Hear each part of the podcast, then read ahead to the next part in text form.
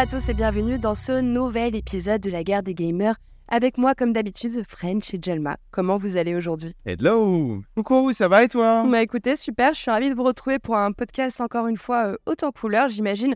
Alors je vais vous faire le programme, on va débuter avec les dernières actualités euh, euh, du moment dans le Tu cliques ou pas, hein, une rubrique où chaque chroniqueur devra donner son avis sur des sujets ayant fait l'actualité dernièrement. Puis, place au débat de la semaine dans la plaidoirie du geek. Nos chroniqueurs argumenteront autour d'un sujet d'actualité cette fois-ci, puisque euh, Phil Spencer a pris la parole dernièrement euh, euh, pour éteindre un peu toutes les rumeurs qu'on avait en ligne. La question sera donc la suivante, la stratégie de Microsoft est-elle encore lisible? Enfin, nos chroniqueurs découvriront le fameux coffre maudit de la semaine que je leur ai concocté. Comme d'habitude, vous le savez, ce sera la surprise de la fin de ce podcast. Allez, on passe tout de suite au tu cliques ou pas? Tu cliques ou pas? Alors, le tu cliques ou pas, comme d'habitude, on traite l'actu de manière express. Tu cliques, t'argumentes, tu cliques pas, on zappe. Sujet numéro 1. Bluebird Team pointerait du doigt Konami sur leur stratégie de communication concernant Silent Hill 2, notamment avec le thriller hein, typé action qui nous a pu être présenté lors du dernier State of Play et qui n'a pas spécialement euh, fait plaisir aux joueurs. French, tu cliques ou pas? Mais oui, je clique, Joss, je clique, mais je suis dans le brouillard. C'est ça qui est un petit peu embêtant. Je clique parce que bah, tout le monde le sait maintenant, mais Silent Hill 2, je, je le vénère, je l'aime, je l'aime de cœur, tout le monde le sait euh, pour moi. Le problème, c'est que comme tout le monde, euh, Silent Hill 2 de la Bluebird Team, ce fameux trailer, euh, moi, il me laisse un petit peu sur le cul. Pourquoi? Parce que c'est un trailer qui te met en avant des scènes d'action. Tu comprends très bien la logique derrière. Tu sais que Konami a vu les chiffres de vente de Resident Evil Remake du côté de Capcom et que Konami se dit bah mince, argent facile, je vais sortir un petit Silent Hill à cette sauce-là.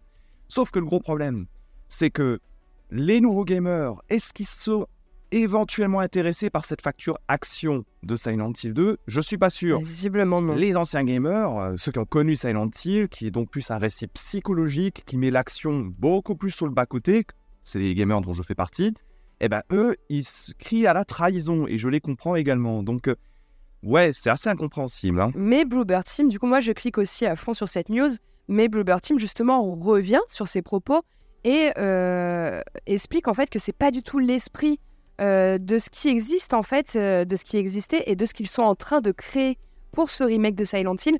Et en fait, justement, il, il- il, condamne un peu Konami sur ce trailer qu'ils ont voulu montrer. Comme tu le dis, je pense qu'ils ont voulu montrer un trailer d'action pour plaire à un grand nombre de joueurs. Malheureusement, ils le disent, c'est pas ce qui se passe en interne. Et quand les joueurs vont découvrir vraiment du gameplay, ils vont avoir une toute autre vision du jeu. Donc moi, je trouve que c'est quand même rassurant. Ils le disent, ils travaillent vraiment sur ce côté beaucoup plus romantique en fait que peut être euh, Silent Hill. Et euh, en fait, la, vraie question à se demander, c'est est-ce que Konami connaît même ses, ses licences en fait, euh, avec ce qu'ils ont voulu faire avec, avec ce trailer. Donc moi personnellement, je suis plutôt rassurée, j'ai envie d'y croire depuis le début à ce remake, de les entendre avoir pris la parole sur ce trailer qui a fait peur euh, beaucoup de joueurs et de nous rassurer euh, comme tel en disant que vraiment c'est une faute de choix de la part de Konami qui sont malheureusement indépendants euh, de, ce trailer parce qu'en fait c'est pas eux qui choisissent la communication, c'est Konami qui gère. Ça me rassure. Je me dis que voilà, on se, posait la question est-ce qu'ils ont compris l'essence même de Silent Hill? Visiblement, ils nous rassurent en nous disant que oui et que, cette communication est malgré eux. Euh, Jalma, tu cliques ou pas? Moi, je clique, alors vous me faites rire avec euh, vos arguments euh, de bas étage. Une fois de plus, c'est de votre naïveté absolue. Euh, mais pourquoi? Bah Alors, déjà, moi, ce qui me fait beaucoup rire avec Blue- Bluebird Team, pardon, euh, c'est qu'en fait, les- le studio n'assume pas ces séquences d'action. Parce que ces, ces séquences d'action, elles existent finalement. Donc, ils sont en train de dire, ils sont en train de dire Ouais. Ah ouais, mais nous, on n'assume pas ce qu'on a fait, c'est la faute de Konami. Euh, bon, à un moment. Non. mais si, c'est ce qu'ils disent dans les faits. C'est la C'est faute pas de ça, c'est qu'en fait là, ils ont vraiment fait un trailer d'action, c'est notifié, ouais. et ils ont fait une compilation de plein Oui, de phases d'action. ca- Bien sûr, t'en as. Vous avez regardé, c'est Silent Hill 40 2. secondes d'un trailer du T'en as. 1030. C'est 40 secondes, faut arrêter. Faut- C'est juste qu'à un moment donné, il y a une espèce de pression populaire. Donc, euh, et Bluebird Team n'assume pas ces séquences d'action et ils ont préféré accuser Konami. Ne me faites pas croire qu'ils ne savent pas les images qu'ils envoient à Konami avant de publier sur les Ouais. réseaux sociaux. Et je pense que Bluebird Team, comme ils réalisent le jeu, savent très bien ce qui va être diffusé en trailer. C'est facile de les accuser derrière. Et en plus, les joueurs, à un Oui, mais donné- c'est pas eux qui ont la main non, mais sur à un la, donné, à communication. oui, mais à un moment donné, tes joueurs aussi. Si t'es un petit peu malin, tu vas voir quand même le CV de Bluebird Team. Quand tu vois qu'ils ont fait des jeux comme Layers of Fear, The Medium, Blair Witch, Ouais. etc., qui sont des qui, univers qui sont quand même des, des- des univers sur des Ouais. jeux horrifiques, psychologiques, et ils n'ont pas fait de survival horror action, à un moment donné, quand t'es joueur, euh, qui a- un petit un minimum de, de recherche sur leur CV, tu dois être plutôt rassuré quand tu connais ce qui est produit le studio. Ils vont pas partir sur des jeux d'action. Faut être, euh, à un moment donné, il faut être rationnel, je pense. Le, le- le petit souci, euh, Jalma, c'est que c'est le montage. À partir du moment où tu as des scènes d'action et que tu fais une juxtaposition, euh, juxtaposition pardon, des scènes d'action comme ça, de la façon suivante, ça laisse penser que ton jeu est composé majoritairement de ce type de gameplay. Et c'est ça le reproche qu'on fait Mais en French, l'occurrence à ce trailer. C'est un trailer. Moi, moi, je suis allé, je suis allé m'amuser parce que ça, vous l'avez pas fait, parce que vous, vous n'avez pas cette investigation que j'ai à chaque Tu sais fois. pas ce qu'on a Mais- fait ou pas fait. Mais, mais, mais moi, je suis allé voir le, le trailer de Resident euh, Evil 4 Remake hein, euh, du State of Play de 2022. C'était un trailer d'une minute trente et il n'y avait aucune scène d'action qui était montrée. Comme quoi, vous voyez, un trailer, ça ne veut rien dire sur la finalité du jeu. Attendez de voir les tests et faites-vous vos propres avis. Bah, Arrêtez moi, avec les trailers. Non, non, non, mais je suis d'accord avec toi. En fait, ça me peine que le studio doive se justifier parce que ça doit mettre encore. On sait que le Ouais. développement est compliqué, ça doit leur mettre encore plus de Exactement, pression. ouais. Euh, honnêtement, moi, ça me fait plutôt de la peine de voir se communiquer, même si ça rassure euh, d'un certain point et ça rassure les joueurs. Arrêtez, laissez les studios travailler tranquille et puis attendons le résultat Surtout qu'il faut quand même préciser aussi un truc. Si tu t'arrêtes attentivement sur le trailer, et je suis ravi que Jalma l'a fait avec ses secondes parfaitement données, données là aux auditeurs, ça c'est merveilleux, merci Jalma. Tu t'aperçois qu'il y a effectivement des dizaines de secondes qui te donnent à voir des plans un petit peu plus tordus, où tu vois les ambiances de la rue qui sont fascinantes. Des énigmes, de l'exploration, et etc. permettent peut-être de donner une idée aussi de ce que va Mais être oui. le jeu final. Et ça, il faut, pas, il faut le garder en tête aussi. c'est un trailer. faut se Ouais, calmer, ouais, attendez ouais. de voir. Ouais, ouais, je suis d'accord. Moi, je trouve que les gens ont été durs euh, suite à ça. On disait, on disait il fallait annuler le jeu, etc. Enfin, non, détendez-vous. C'est un trailer Jalma, mais n'oublions pas qu'entre le premier trailer officiel et le second trailer dit action, c'est pas le même monde. Et c'est aussi pour ça qu'il y a eu les réactions que, que tu as entendues. Oui, mais au moins, il y aura des... vous saurez déjà qu'il y a des séquences comme ça proposées par le jeu, tout simplement. Vous n'aurez pas la mauvaise surprise. Bon, on va passer euh, au sujet numéro 2. hein. déçu par les ventes d'Assassin's Creed euh, Nexus VR, Ubisoft met un terme avec la réalité virtuelle, jugeant que le marché n'est pas suffisamment gros pour continuer à investir dedans. Jalma, tu cliques Bien ou pas? sûr qu'on clique. Déjà, je suis content parce que Ubisoft continue à prendre des bonnes décisions. Je pense que c'est un bon coup d'essai de, de lancer Assassin's Creed en, en VR parce que c'est quand même une grosse licence. Et ils, sont vus, ils ont vu que ça n'a pas marché. Euh, et d'ailleurs, je rappelle euh, pour la petite information, c'est qu'Ubisoft a déjà annulé euh, Splinter Cell VR en 2022. Hein, Ouais. Donc, ils ont déjà vu Mm, le vent mm, venir. mm. Mais à un moment donné, les gars, je l'ai toujours dit, la VR ne fonctionnera pas. Pour plusieurs raisons. Les prix des casques sont soit trop élevés. Je vous rappelle que le prochain Apple Vision Pro dont tout le monde parle, c'est quand même 3 3499 dollars. C'est hyper cher. Ouais, Et sinon, c'est trop pauvre en quantité ou en qualité de jeu. Et d'ailleurs, je vais vous rappeler une Ouais. enquête qui est quand même importante, une enquête réalisée par Steam, janvier 2024, serait très récent, et ils sont aperçus que seulement 2% des utilisateurs Steam possèdent un casque VR. Bah oui, à un moment donné, quand il n'y a pas le marché, Ouais. arrêtez de sortir des jeux, et ça évitera que Ubisoft perde trop trop d'argent. Concentrez-vous sur ce que vous savez faire et arrêtez avec les VR. La VR, c'est voué à l'échec, j'arrête pas de le dire. Mm. Moi, je clique aussi, mais c'est vrai que c'est une technologie trop niche. En fait, malheureusement, elle est trop chère. Et du coup, c'est vrai que ça montre un intérêt euh, euh, assez global hein, pour, le, pour, le, pour la VR euh, de la part du grand public. Mais, mais ça m'attriste quand même parce qu'ils avaient fait quand même des très bonnes sorties. Moi, je me souviens, j'avais fait des escape games en VR. Et ils avaient fait quelques jeux pour ces escape games-là. On avait les pyramides, Medusa, etc. Et qui étaient excellents. Et j'aimais bien avoir cette proposition-là. Moi, c'est des expériences que j'aime vivre. Donc, je trouve ça dommage, mais je les comprends euh, là-dessus. C'est vrai qu'il n'y a pas encore un marché qui est hyper important. Donc, bon, voilà, je clique par curiosité, mais bon, je suis un peu triste quand même. French? Alors, ça a beau être Assassin's Creed, euh, je ne clique pas. En revanche, j'invoque Nao et Nao vous dit mangez vos morts. voilà. Et tu sais que normalement, tu, tu sais que normalement, tu dois pas argumenter quand tu cliques pas pour dire euh, une connerie pareille. Il aurait mieux valu se taire. Je vais te rappeler une phrase importante. La parole est d'argent, le silence est d'or. T'es en forme, Jalma, aujourd'hui. Euh, sujet numéro 3, Alan Wake 2, 1,3 million d'unités vendues, soit le meilleur démarrage de Remedy à ce jour. Je vais commencer par toi, French, évidemment, tu cliques. Écoute, j'ai envie de te répondre, mais show me the champion of light, Joss. non, mais bien sûr que je clique, évidemment. Bah, c'est Alan Wake 2, c'est l'un de nos- coups de cœur de, de l'année dernière. Euh, je vous invite à nous, à nous écouter dans le podcast que nous avions fait avec, avec Joss. Et euh, voilà, c'est un, un très grand jeu et c'est un jeu qui est surtout euh, culotté dans l'époque actuelle, dans le sens où il a, une, Et- il a une vision artistique qui est un petit peu plus Ouais. travaillée et plus audacieuse que la moyenne. Et puis, Ouais. on n'oublie pas la polémique. La polémique que le jeu est- n'est pas sorti sur support physique et n'est toujours pas sorti sur support physique à l'heure actuelle. Et donc que certains, dont toi, Joss, pleure parce que vous ne pouvez pas Oui. acheter la version physique en collector ou en édition simple. J'ai, moi, je clique aussi hein, et j'ai pleuré, mais je l'ai quand même fait. euh, et pour moi, bah, pareil, hein, c'était pour moi le plus grand jeu de l'année dernière, le plus beau jeu de l'année dernière. Et ça restera. Je suis trop contente parce que pour moi, ça restera vraiment ces petits bijoux qui sortent de manière ponctuelle, avec euh, une vision complètement loufoque en fait euh, d'un jeu vidéo. Donc, je suis trop contente. Et comme tu le dis, en plus, il n'y a pas eu d'édition physique, donc c'est d'autant plus beau que ça soit leur meilleur démarrage, honnêtement, euh, ce Alan Wake 2. Euh, trop contente, trop contente pour Remedy. Euh, Jalma, je pense que tu cliques pas, toi. Non, mais par contre, je, je suis heureux de voir que je travaille avec des futurs politiciens qui sont prêts à se lancer Ah. dans la politique au niveau de l'Assemblée nationale. Quelle joie de vous voir enthousiasmé sur la réussite d'Alan Wake 2, alors que c'est que du jeu en dématérialisé. Ça me fait plaisir, voyez. Euh, sujet numéro 4. Selon Tom Anderson, le studio Respawn travaillerait sur un FPS solo autour de l'univers du Mandalorian. Jalma, tu cliques? Mais moi, je clique de fou, les gars. On est plusieurs fans de Star Wars. À pas s'être remis de l'annulation, vous savez, de Star Wars euh, 1313. Euh, en fait, vous deviez jouer à l'époque. On proposait un jeu qui a été annulé. Alors pourquoi ça a été annulé Annulé? Parce que Lucas, Lucasfilm a été racheté euh, par Disney à l'époque. Et du coup, ils ont fermé leur studio de jeux vidéo. Donc le jeu a disparu. Et en fait, on devait incarner Boba Fett. Moi, ça aurait été mon rêve de jouer à un chasseur de primes.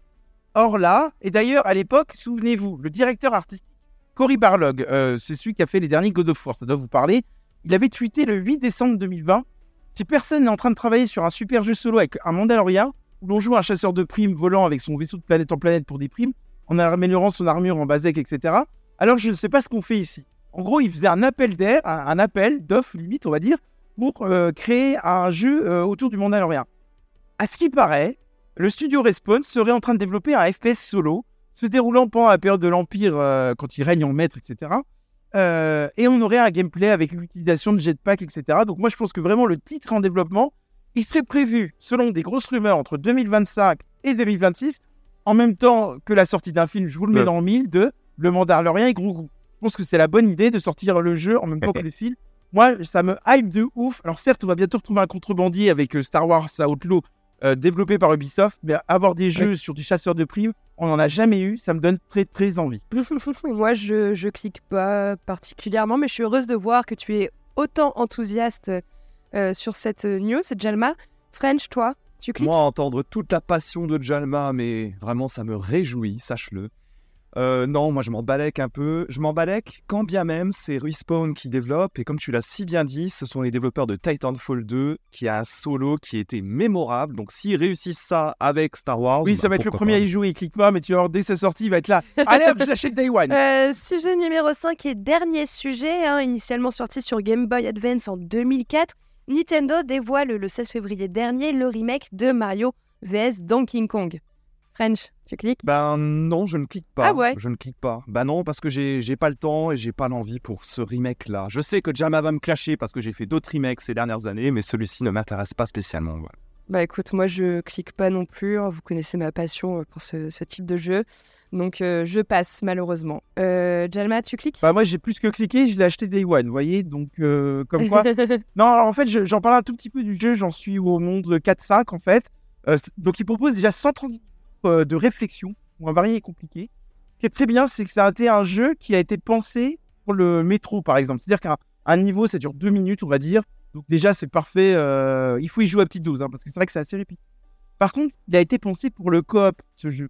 Et c'est ça qui est excellent, c'est-à-dire qu'en fait, en coop, vous allez avoir deux clés à trouver pour ouvrir une porte qui va vous permettre d'accéder au, au niveau suivant. Et, euh, c'est hyper intéressant parce que tu es obligé de collaborer avec l'autre pour résoudre les. Parce qu'en fait, quand vous portez une clé, vous ne pouvez pas résoudre les énigmes sans l'aide de l'autre. Alors, t'as intérêt à jouer avec quelqu'un que t'aimes bien, parce que sinon, ça peut être la bataille. Euh, les petits reproches que j'ai à lui faire quand tu passes de Mario Wonders à Mario contre Donkey Kong, les personnages sont un peu plus rigides en fait, mais c'était ça aussi dans la version initiale du jeu. Ah. Comme je disais, euh, c'est bien d'y jouer une heure ou deux, mais ça peut petite, vite être j'ai une petite question, j'en profite. Euh, D'après toi, en solo, ça vaut le coup ou pas du tout? Moi, je pense que ce jeu a été pensé pour y jouer à deux parce que vraiment, ça te creuse les ménages en équipe. En fait, tu as à chaque fois six niveaux avec des. Et ce qui est intéressant, c'est que tu as deux niveaux supplémentaires avec euh, des petits jouets Mario à ramener. En fait, il faut trouver des jouets Mario euh, que Donkey Kong a volés. Euh, et à la fin, tu dois ramener tous les jouets dans ton coffre. Tu as un niveau comme ça supplémentaire. Et tu as un autre niveau où tu dois battre Donkey Kong. Et c'est hyper intéressant. Mais je trouve que tu t'ennuies moins à deux parce que tu réfléchis à deux. Il y a un réel échange. Par contre, gros reproche, on peut pas y jouer en online, c'est de la coop locale. Ok, bah merci Jalma pour toutes ces informations. On voit que c'est un jeu qui t'a ravi. On serait curieux, dites-nous si jamais vous l'avez testé, hein, pourquoi pas, faites-nous vos retours. En attendant, c'est terminé pour ce point actuel. On va passer à la plaidoirie du geek.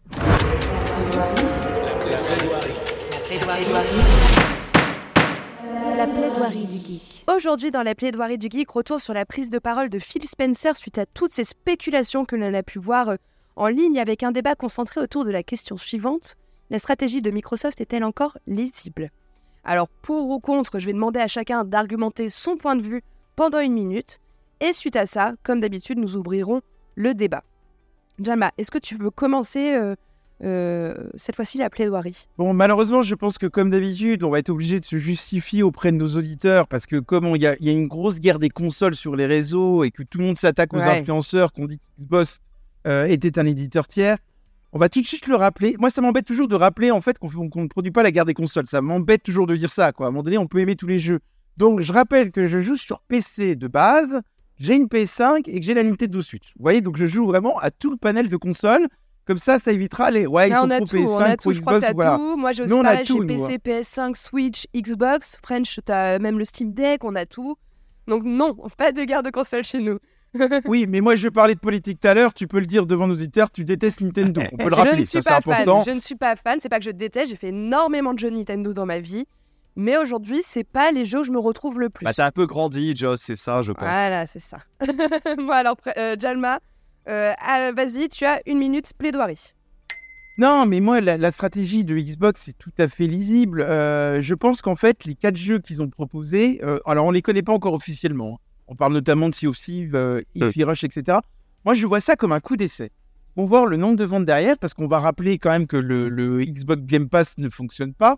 Euh, on en a parlé un peu avant d'enregistrer, donc je piquais l'argument de French. Euh, tant pis, tant pis pour lui, mais c'est ils avaient prévu en 2030 de- d'avoir 100 millions d'abonnés sur le Xbox Game Pass. Or là, on est en 2024, ils en ont 30 millions, euh, 34 millions d'abonnés, pardon. Donc c'est sûr qu'ils sont loin d'atteindre les objectifs, on est obligé de le rappeler.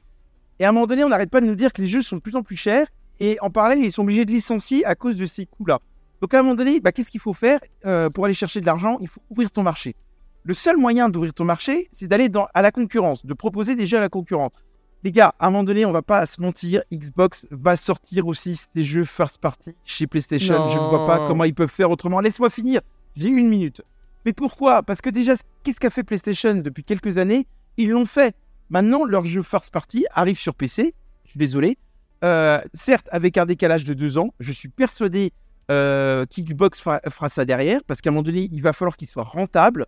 Si vous, si vous voulez continuer à avoir des gros AAA et des grosses sorties, Et- il va falloir qu'ils s'ouvrent à la concurrence. Et les gars, on va pas se leurrer, la guerre des consoles, elle est juste sur les réseaux sociaux.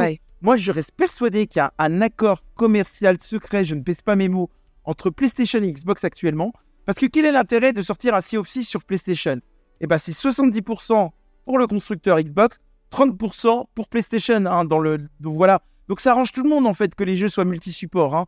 Euh, quand euh, PlayStation sort des jeux chez Steam, Steam c'est 30% dans les caisses. hein, C'est comme ça que ça marche. Eux, ils en ont rien à foutre de la guerre des consoles. hein. Maintenant, on est dans du business, du business plan, du business plan. Ça me rassure par contre, et je terminerai là-dessus, que euh, Xbox continue de l'hardware. Ça évi- évitera que les... Redis, ça flanque du on côté ne le des saura jamais. Il existe un accord commercial entre PlayStation et Xbox. Ils n'ont pas le Alors, choix. moi, avant de te donner la parole, euh, French, je vais quand même réagir sur certains points que tu as dit. C'est vrai que le Game Pass, il n'a pas encore atteint les stats que tu voulais, mais il a quand même gagné 9 millions d'utilisateurs en deux ans. C'est pas deux ans rien. C'est ah, c'est pas, c'est pas. Moi, Pas je trouve qu'ils ont raison quand même de miser dessus. Je trouve qu'il y a un engouement qui prend. Je pense que leurs jeux first party, ça va rester des jeux Xbox, ça sera pas des jeux multiplateformes. Il le dit. Ça sortira en décalage. Pas. Par contre, les jeux comme euh, les Ify Rush, ce qui est euh, dans, dans, dans, dans les théories, ça va être du Ify Rush, euh, Pandemont, etc. Ça, c'est des jeux qui ont atteint leur plafond de vente en fait. Et du coup, quel est l'intérêt? Bah, Ça va être de l'ouvrir à des nouvelles plateformes pour rameuter des nouveaux joueurs et pour faire un peu plus de bénéfices. On l'a déjà vu sur du Ori, sur tout ça. Pourquoi pas? Mais je comprends, ils ont raison de rentabiliser leur, investissement sur des jeux qui sont déjà euh, au max chez eux. Sony, il, il Joss, pense est-ce que je peux te poser une Sony question? aussi envisage de le faire, tu vois. Qu'est- qu'est-ce qui m'a fait acheter une PS5 Qu'est-ce qui Euh, m'a fait acheter une PS5 bah, C'est c'était que, pour, que euh, j'ai dé- bah, bah, j'ai découvert God of War sur PC. Comme God of War Ragnarok euh, arrivera euh, plus tard sur PC, vous verrez dans, dans un ou deux ans, bah, ça m'a fait acheter la console. Xbox va faire la même stratégie que PlayStation. Ils vont sortir leur jeu first party en décalage. Et si tu as une suite derrière, bah, les gens vont se dire, ah bah non, moi je peux pas attendre, je vais acheter une Xbox. Et PlayStation a fait cette stratégie et ça a marché. hein. Non, moi je pense qu'ils vont tout miser sur le Game Pass. D'ailleurs, leurs jeux maintenant, Xbox, ils vont, Et bien ils sûr vont que directement sortir. Ils vont tous directement sortir Day One sur le, Game Pass. Bah oui, ça a en plus ça. une exclue, Xbox, une exclue Xbox. Moi, je pense qu'ils vont vraiment tout miser dessus. Euh, attends, on va, n'est pas encore sur le débat. French, euh, ta plaidoirie, tu as une minute, on t'écoute. Ah, vous avez pris de l'avance, allez, coucou. Pardon. Alors, moi, je suis ravi, ravi, Jalma, que tu, que tu cites effectivement quelque chose que je voulais citer moi-même. Mais effectivement, on parle de 34 millions d'abonnés sur le Game Pass pour commencer. 34 millions d'abonnés. Alors oui, c'est bien, c'est un beau chiffre, d'accord, ok. Ça veut dire qu'il reste, hein, on va prendre le calendrier, 6 ans, 6 ans pour atteindre 100 millions. C'était l'objectif de Microsoft. Bah, Excusez-moi, moi j'appelle pas ça une réussite, j'appelle ça plutôt un retard sur l'objectif. Bon, voilà, ça c'était pour commencer cette plaidoirie, votre honneur.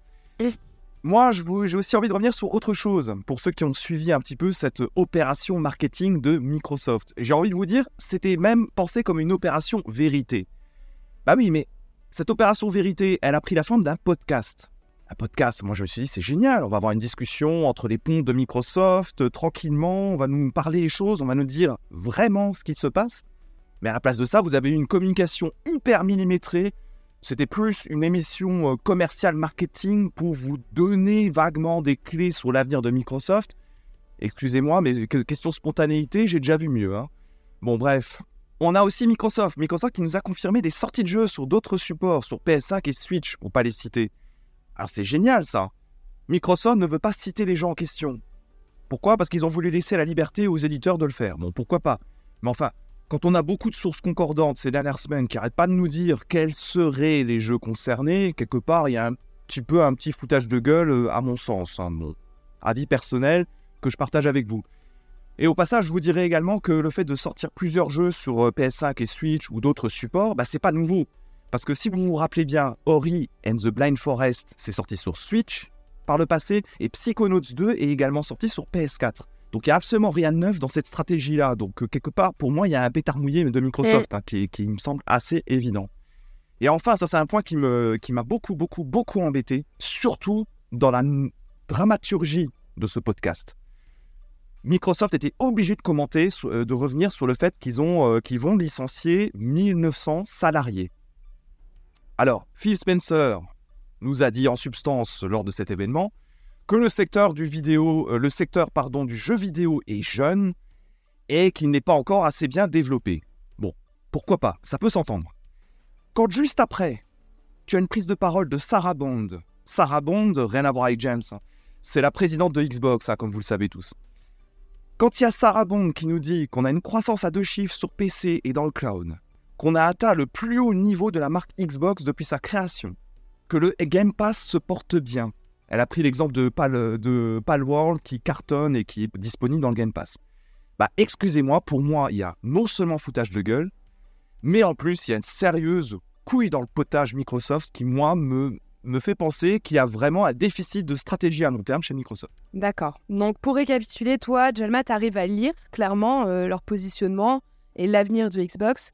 Et toi, French, je pense qu'on ne nous dit euh, pas tout. Je pense qu'il navigue à vue et que c'est assez voyant. Maintenant que vous avez chacun euh, donné vos arguments, on va tout de suite démarrer euh, le débat. Allez-y, les valves sont ouvertes. Non, mais attends, attends, déjà, je vais répondre parce qu'il critique la forme du podcast, etc. Moi, je pense, moi, ce qui est surtout dramatique, face à cette prison- pression des réseaux sociaux, cette pression journalistique qu'il y a eu, ils ont été obligés de commenter ce qui se passait parce qu'il y, avait des- il y avait des dramas tous les jours. Entre les influenceurs qui annonçaient la fin de Xbox, euh, moi, ça, j'avoue que j'y ai pas cru une seule Ouais. seconde, faut arrêter. Euh, vous croyez vraiment qu'ils se sont fait chier à racheter Activision euh, Blizzard Et- pour que deux ans après, on leur dise c'est Ouais. la fin de Xbox, quoi? Enfin, à un moment donné, euh, Non, mais il t'as faut totalement- détendre. hein. Pardon, tu as totalement raison là-dessus. En fait, cette prise de parole, Et c'est était- ça. en fait, elle était vraiment là. On va avoir des nouvelles informations à la fin de l'année. Et là, c'était vraiment, en fait, pour calmer un peu toutes ces Et spéculations. ça qu'on devient dramatique. Honnêtement, du coup, ils avaient pas grand-chose à dire. Et là, t'as pas l'impression d'avoir un réel changement fondamental sur leur Bah, stratégie. ah, quoi. non, parce que je pense qu'en fait, c'était pas prévu. Il y a juste eu beaucoup de Bah rumeurs et ils étaient obligés de prendre la parole. Et- Enfin, à un moment donné, euh, Ouais. les gars, si on parle de concurrence entre PlayStation et Xbox, mais t'es obligé de contrôler ce que tu dis en podcast. Parce qu'ils font quoi, PlayStation? Mais ils le regardent, le podcast, les gars. La concurrence, ils te regardent, tu vas pas leur donner ta stratégie à long terme. Quand, il, quand French dit, ah bon, il donne une stratégie à vue, mais tu vas pas donner les infos à, à Nintendo et à PlayStation. Mais t'as déjà bossé en entreprise, French? T'as déjà bossé dans une concurrence J'aurais- quoi Je te réponds d'office là-dessus, ils ont quand même évoqué le nouvel hardware qu'ils avaient Mais- lancé en fin d'année. Donc tu m'excuseras, ils ont quand même donné des clés à la concurrence. Oui, mais parce que tu sais qu'il y, la- y a des rumeurs sur la PS5 Pro, il y a des rumeurs sur une Switch 2, etc., qui d'ailleurs n'arrivent jamais. Bon, bref, à un moment donné, tu es obligé de limiter ta communication. La concurrence te regarde, French.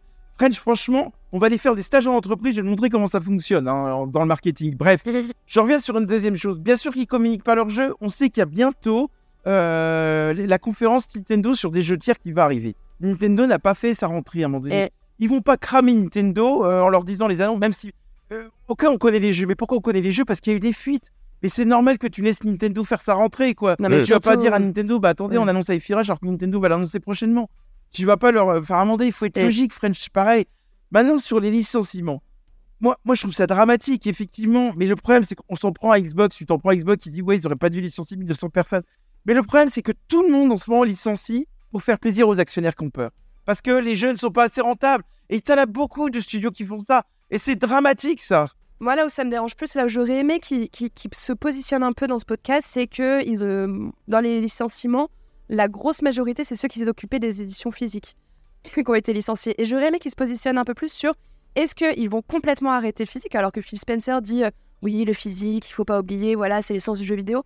On a quand même l'impression qu'ils se dirigent vers le numérique à 200%.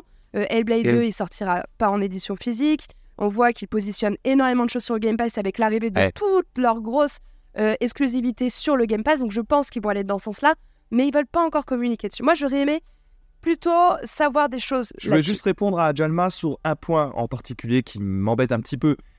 Tu parles de, des licenciements, voilà et tout, mais écoute, moi, ce qui m'embête, c'est que si tu prends la comparaison avec ce que Embracer a racheté comme studio et avec les licenciements dramatiques qui sont en train de causer depuis des mois et des mois et des mois. La plupart des news que tu vois de licenciements, qu'on relaye énormément, c'est lié à des studios rachetés par Embracer. C'est absolument tragique.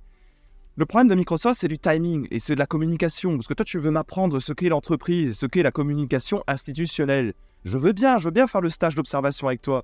Mais quand Microsoft te dit oui, c'est dramatique, le marché est jeune, on va licencier 1900 personnes. D'accord, mais que juste après, sur un truc, une communication millimétrée, comme on l'a eu sur cet événement, qu'on te dit que mais on est content, la marque Xbox n'a jamais été aussi bonne, je, je cite, et on est très content aussi de l'évolution du Game Pass, euh, du cloud, la place qu'elle prend dans le cœur des gamers et compagnie. Excuse-moi, ça rend le discours inaudible. Moi, il y, a il y a quelque chose qui me gêne. mais- mais parce que la plupart des licenciements qu'on voit en ce moment dans n'importe quel studio, c'est inaudible. Comment tu peux justifier que les licenciements soient liés euh, à la volonté des actionnaires? Le problème, c'est que- qu'est-ce que tu veux qu'ils disent en fait Tout simplement, on sait que les bilans fiscaux sont publics. Donc d'un côté, ils peuvent pas te dire que ça marche pas parce que tu dirais, bah attendez, vous nous mentez les gars, on a vu vos bilans fiscaux, ils sont très bons. Et de l'autre côté, on sait qu'on est en ce moment dans le monde du jeu vidéo, les trois quarts de ce qu'on voit, et que ce soit Embracer, euh, que ce soit d'autres studios, c'est des licenciements parce que les jeux ne sont pas assez rentables alors que ça marche bien. Je vous rappelle qu'il y a quand même eu des licenciements dans les studios qui ont développé Fortnite. Je pense pas que Fortnite se porte mal en ce moment. Le problème, c'est que les actionnaires, eux, ce qu'ils veulent se faire, c'est de plus en plus de fric. Et en fait, on est dans un monde de- du jeu vidéo qui est en train de se transformer de manière dramatique, c'est de l'argent. En fait, c'est comment faire le plus d'argent possible. Et au-delà de vendre des jeux, c'est de réduire les charges sociales, en fait. Donc, on licencie. Donc, Xbox ne pouvait pas les justifier clairement. Très peu de studios peuvent les justifier. T'attendais quoi comme réponse? Ils peuvent rien dire là-dessus. Donc, tu peux pas plus leur tomber dessus que sur un autre studio. Euh, parce qu'ils font tous pareil. Je suis désolé, en fait, on a un effet de domino en ce moment euh, dans ce qui se passe dans l'industrie du jeu vidéo. Ça a commencé à licencier, donc tout le monde se dit Ah ben on licencie on- au cas où. Alors que la trois quarts des, des studios marchent très bien. Embracer, pourquoi ils ont licencié? Parce que leur studio avec l'Arabie euh, On a un le- investissement. euh, ouais. L'actionnaire qui avait un Arabie Saoudite n'a pas marché alors qu'ils attendaient 2 milliards d'euros. Mm. Encore un problème d'actionnaire, encore un problème de riche, tout simplement. quoi. Il y a un problème aussi que Embracer, c'était plutôt une. C'est un peu comme une bulle boursière dans l'absolu. Et ils ont fait beaucoup trop de rachats, ils ont Mais, spéculé.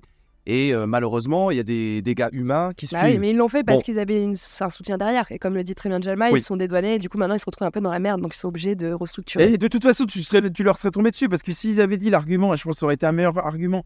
Ah bah oui, vous comprenez, on a avalé Activision Blizzard et on a eu des postes en doublon, on a été obligé de se séparer de certains. À la limite, ils auraient dû dire bon, écoutez, on a mis en place des plans de départ volontaires, on va comme, on va continuer euh, Ouais. à essayer de les aider à retrouver du travail. Je pense que ça aurait été peut-être mieux perçu.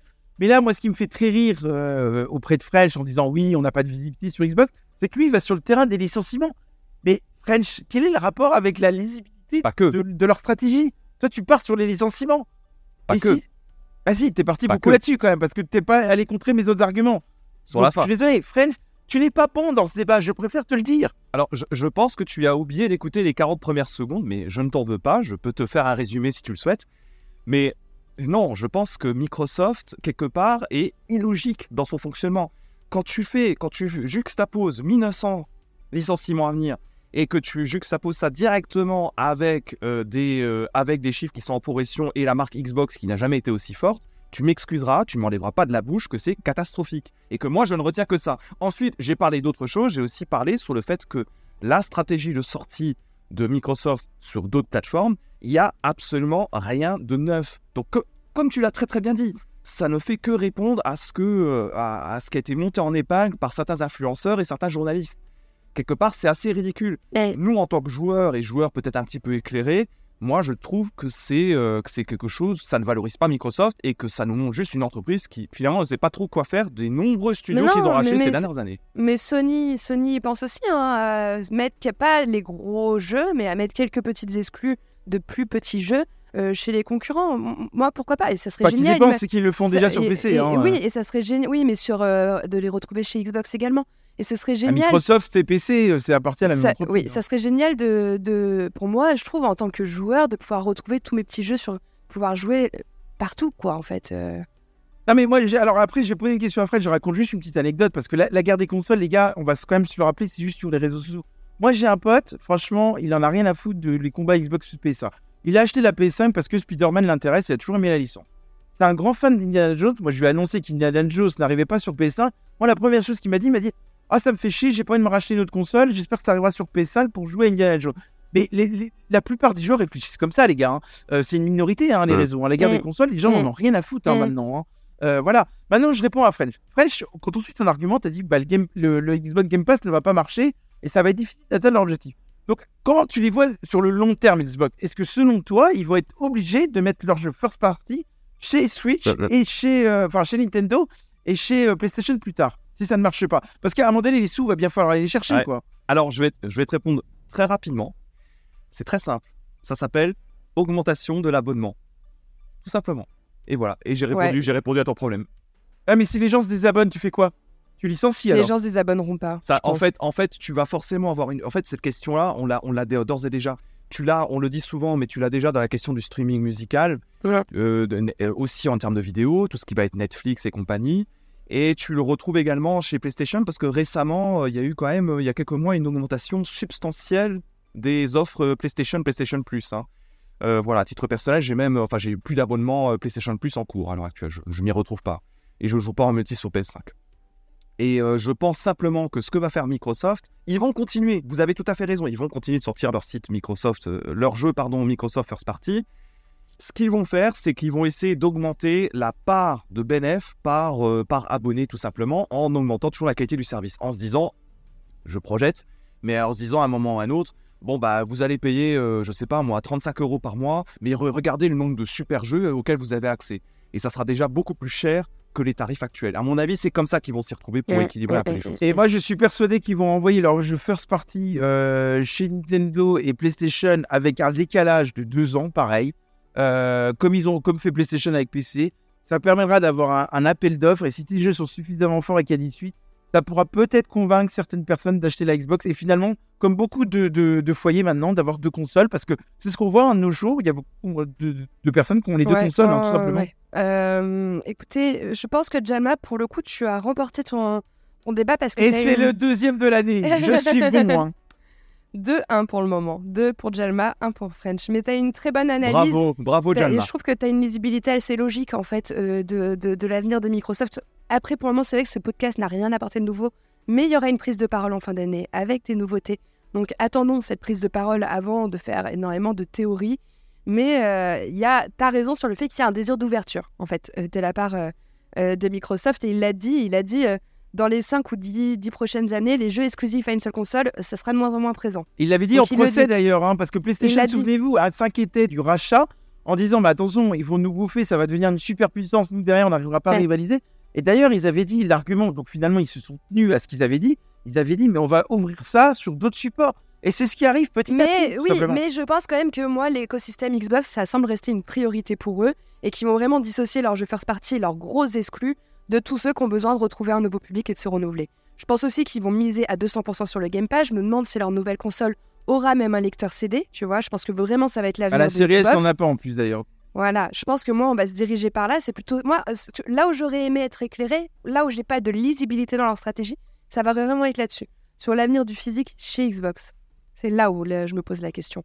Sur le reste, ça me semble plutôt assez clair. En soi, il n'y a pas trop de changements. Il va y avoir des ouvertures et, euh, et voilà, toujours euh, une amélioration du Game Pass. Euh, écoutez, merci pour ce débat. Bravo Jalma une nouvelle fois. French, euh, on t'attend sur le prochain avec. euh, French, il va falloir se réveiller. hein, on est au mois de février. hein. Je te rappelle que j'ai une victoire à mon actif, Une Jalma. très belle victoire, même French. Allez, on s'arrête tout de suite, on va passer au coffre maudit. C'est l'heure d'ouvrir le coffre maudit.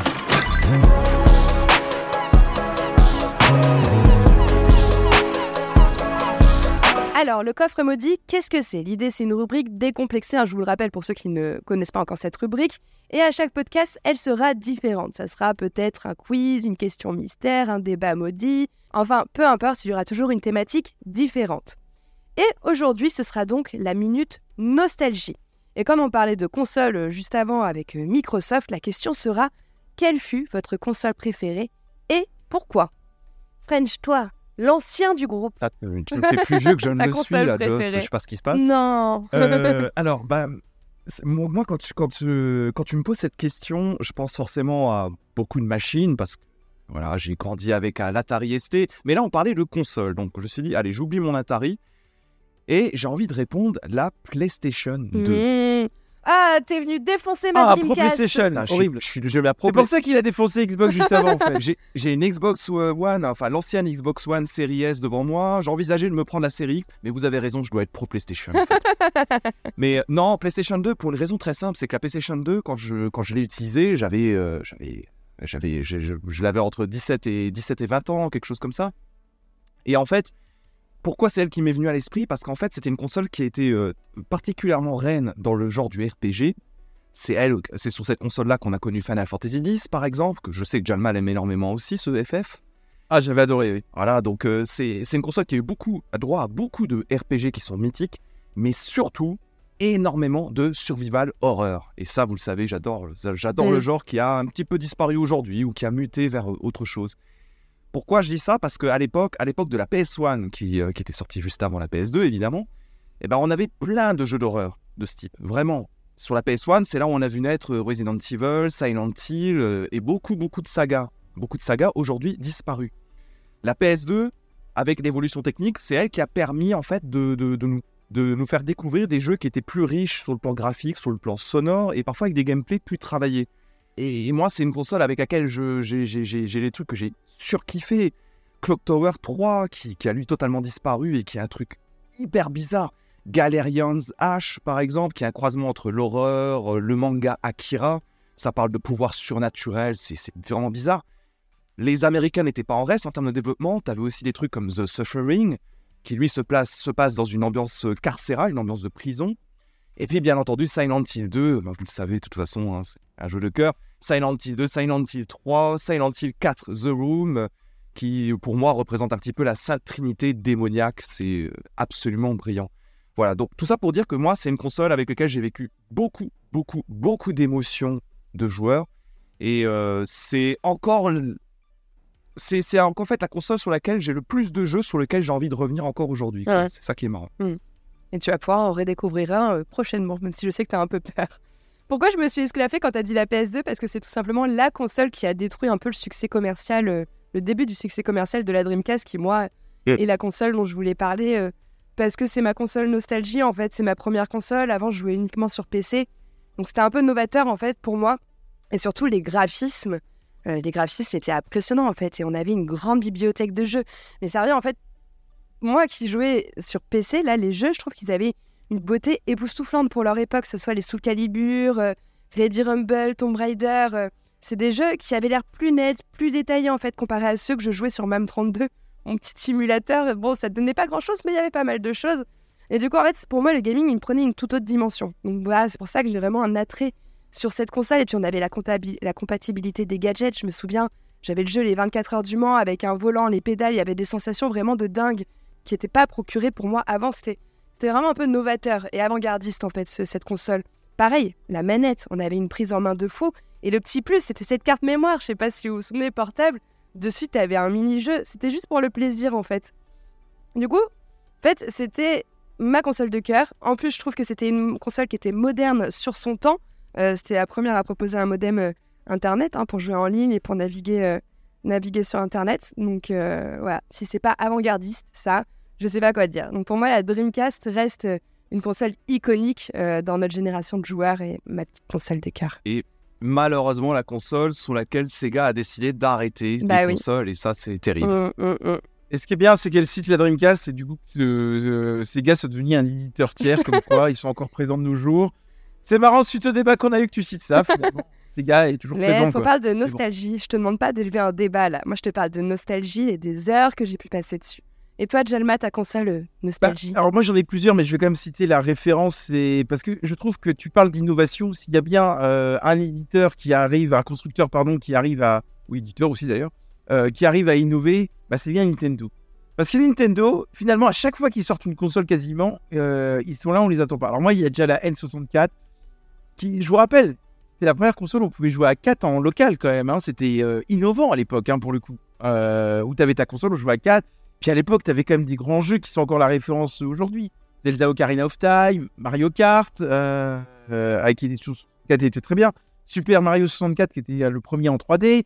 GoldenEye, Perfect Dark. Et d'ailleurs, Perfect Dark, j'attends un remake dessus. euh, qui sortira sans doute chez Xbox d'ailleurs, en plus. Euh, donc c'était vraiment intéressant. C'est une console qui a marqué les générations. Derrière, euh, je suis désolé, je vais parler un peu de plusieurs consoles, mais derrière, tu as eu la Wii quand même. La Ouais. Wii, on a tous eu la Hum, Wii Ouais. c'était la première console où tu pouvais jouer à des jeux en mouvement en fait. Ça te permettait de faire du sport chez toi et, et de jouer à ta console en même temps. On a tous joué à des jeux de tennis, etc., à des jeux de golf. C'est vrai qu'ils ont eu plusieurs consoles Et- et- iconiques, genre leur GameCube, même leur Game Boy. Moi, j'ai eu beaucoup de consoles euh, Nintendo euh, à l'époque. hein. Au niveau des portables, c'est eux qui en ont le plus sorti. Ah, euh, portable et Advance et tout, c'était, c'était, pour moi, c'était une ère merveilleuse. Il y, a- y a- y a- y a eu la Wii, hein, comme tu as dit, avec ses mouvements aussi, hein, qui était hyper intéressant. Ça, ça a toujours été quand même des consoles euh, familiales. Et moi, c'est vrai que je me suis posé la question de, de si, si je devais prendre une console récente, on se verrait, bah, je me demande si ce serait quand même pas la Nintendo Switch qui sortirait. Parce que la Nintendo Switch, quand même, c'est pratique. C'est-à-dire que déjà, tu- déjà, tous leurs jeux sont pensés quasiment pour jouer dans les transports en commun.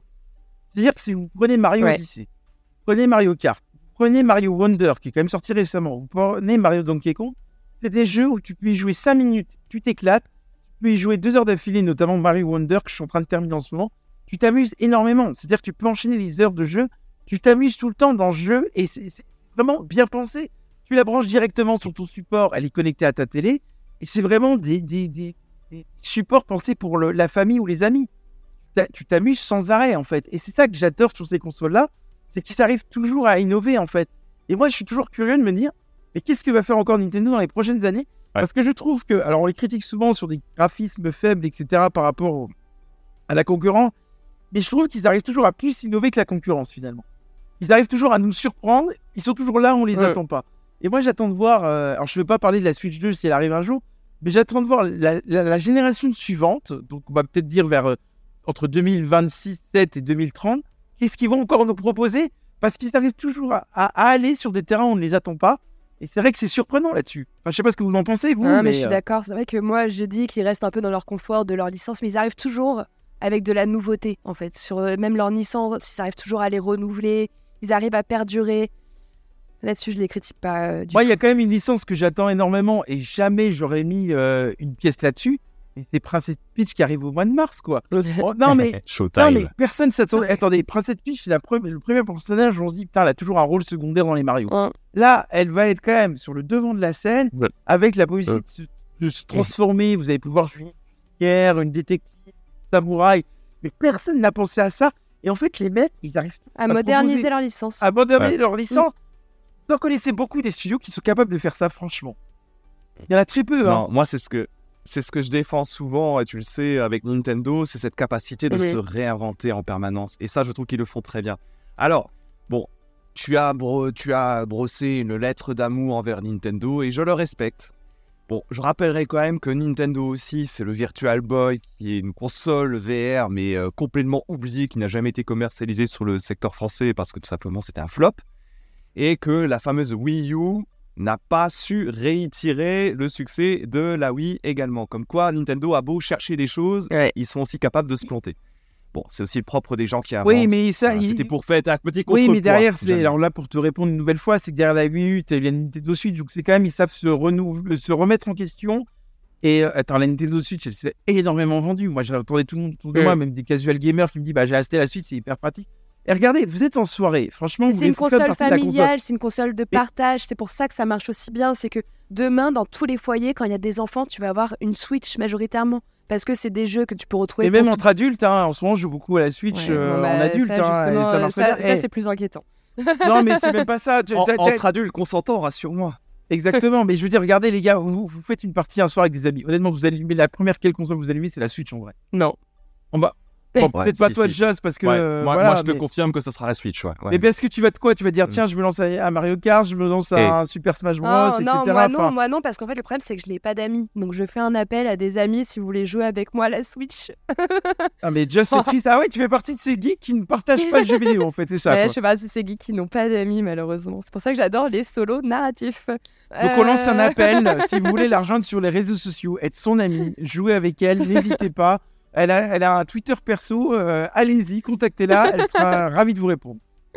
Merci à vous les garçons pour, euh, pour euh, ce super podcast, autant débat encore et autant couleur. En attendant, bah écoutez, vous pouvez nous retrouver sur toutes nos plateformes et je tiens à relancer un message si vous aimez nos contenus. N'hésitez pas à nous soutenir en laissant tout simplement un petit commentaire ou un pouce, vous savez, ce fameux pouce en l'air qui permet de la visibilité. Voilà, euh, c'est très important pour nous. Euh, pareil, merci à toutes ces personnes sur YouTube qui nous laissent des petits commentaires. On se régale de les lire, on se les partage en interne, en équipe. Donc, Et ce qui est très drôle. Josh, je te coupe, mais c'est très drôle parce que vous savez, on enregistre sur webcam et il y a, il y a- il y a French qui lance des cœurs, sauf qu'on n'est pas diffusé en vidéo. Donc ce que tu fais, les gens ne le voient pas en fait. Je te le dis juste. Non, mais... Tu vois faire des cœurs, des Quand machins. qu'on enregistre en vidéo? Merde. Bah oui, bah écoutez, peut-être qu'on va en- envisager de faire ça. Donc merci à vous de nous soutenir avec tous vos commentaires qui nous régalent. Euh, le prochain podcast, vous pourrez nous retrouver sur Banishers Ghost of New Eden. Vous le savez, c'est le jeu que j'attendais cette année. J'ai hâte qu'on en débatte parce qu'il y a déjà plusieurs euh, points de vue dans l'équipe, donc je pense que ça va être assez houleux. Et puis en attendant, on vous souhaite à tous une très belle semaine et puis à bientôt. Bisous, jouez bien, à. Bisous. Bye bye.